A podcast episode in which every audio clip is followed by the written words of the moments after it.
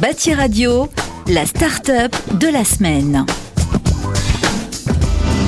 Bonjour, je suis Mathieu Sego, je suis associé de Artefact Innovation, qui est une start-up qui a été créée début 2019 par Denis Verlet. Alors, qu'est-ce que, quelle est notre activité? Eh Bien, notre start-up, elle évolue dans le domaine infrastructures de téléphonie mobile. Et qu'est-ce que ça veut dire? Eh bien, aujourd'hui, pour utiliser son téléphone mobile, il faut des antennes et ces antennes doivent être installées sur des structures. Euh, la problématique, c'est que ces mâts, ces pylônes, ces fameuses structures, sont souvent pas très jolies. Euh, la plupart du temps, elles sont métalliques, euh, pas vraiment intégrées dans le paysage. Et l'idée de Denis Verlet, qui vient du métier, a été de dire euh, on va créer des structures, des pylônes de téléphonie mobile qui soient intégrés, qui soient beaux, qui soient designés et qui s'intègrent parfaitement dans le paysage, que ce soit dans les villes ou que ce soit dans, dans, les, dans les villages. Et en fait, nos structures, elles sont en quelque sorte camouflées parce qu'elles sont également, elles peuvent également être végétalisées. Donc, comment est-ce qu'on fonctionne pour faire ces structures euh, stylisées?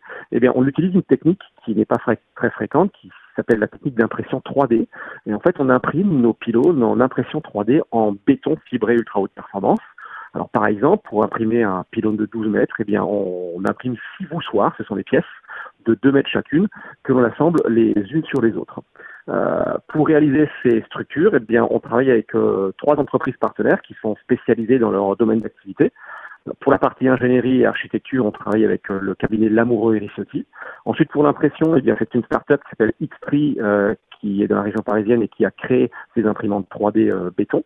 Et enfin, pour l'assemblage de ces structures, eh bien, on travaille avec une, société très connue qui est Fraissinet, euh, et eux utilisent une technique qu'ils ont eux-mêmes inventée qui s'appelle la pré-contrainte, donc pour installer nos, nos pylônes euh, dans, dans les, sur les différents sites.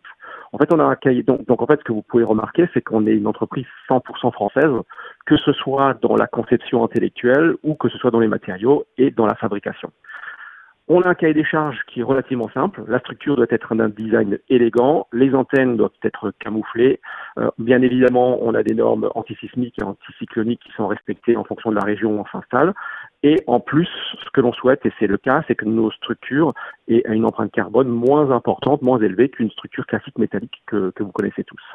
Euh, on a créé un prototype de 12 mètres qui a été réalisé, qui a été monté et qui a été présenté fin 2019. Euh, actuellement, on est en relation euh, avec Bouygues Télécom Île-de-France, avec lesquels on va euh, créer et installer nos premiers pylônes pilotes, dont un dans les mois à venir de, de 15 mètres dans la région parisienne.